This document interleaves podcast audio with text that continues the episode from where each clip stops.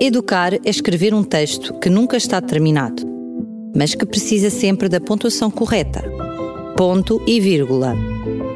Um apontamento educativo com o professor Jorge Branquinho. Chamei à rubrica de hoje um erro inteligente. E gostaria de iniciar contando uma experiência com uma colega minha que, após explicar as características e a utilidade da água potável, aproveitou a ocasião para relembrar a noção de antônimo.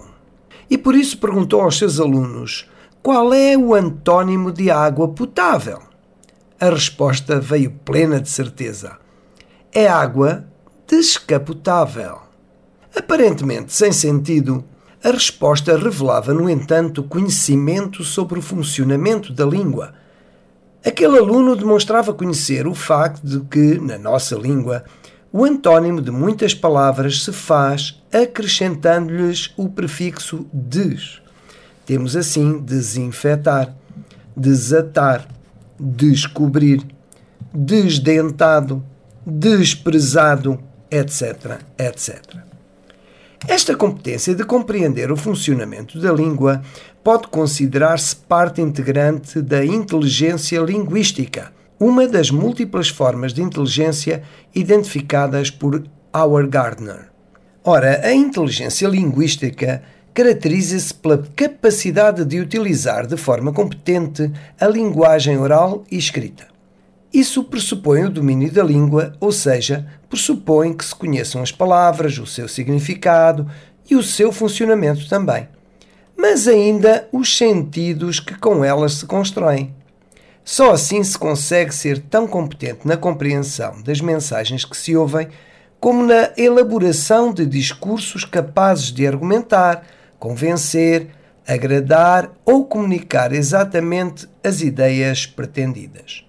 As crianças manifestam inteligência linguística quando revelam competências para contar histórias originais ou para relatar com alguma precisão experiências vivenciadas oralmente e por escrito. Como facilmente se infere, esta forma de inteligência tem uma forte implicação no sucesso escolar, uma vez que a capacidade comunicacional é requerida em todas as disciplinas. Dado que as neurociências atestam o impacto positivo da estimulação, poderemos incrementar a inteligência linguística através de algumas ações, das quais eu darei alguns exemplos. Como primeira atividade, poderá estar o brincar com as palavras, chamando a atenção para sons, para os sentidos, para as regras presentes na sua formação. Deixo-vos dois exemplos práticos. Por exemplo, fazer um concurso para ver quantas palavras se podem descobrir pertencentes a uma mesma família.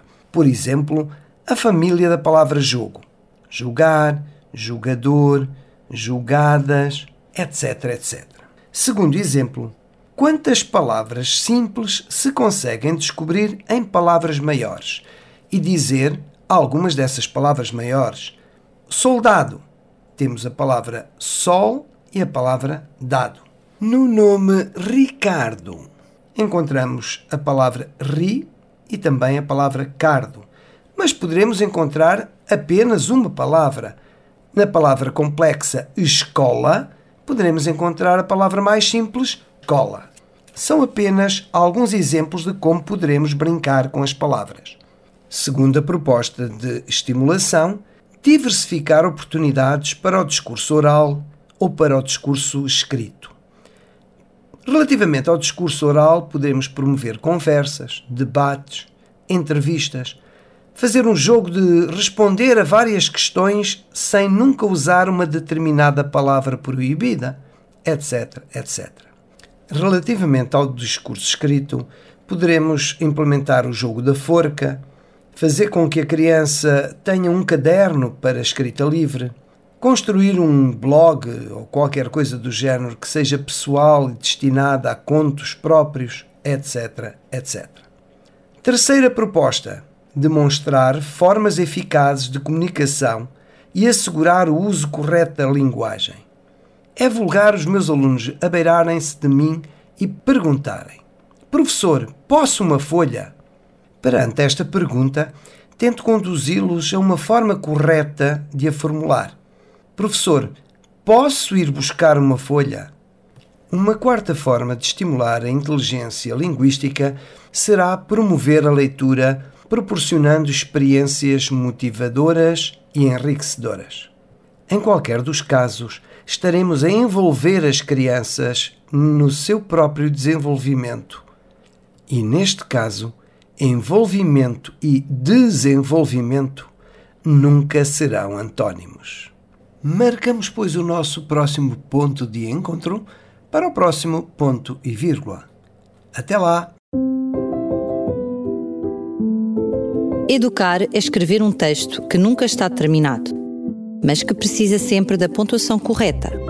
Ponto e vírgula. Um apontamento educativo com o professor Jorge Branquinho.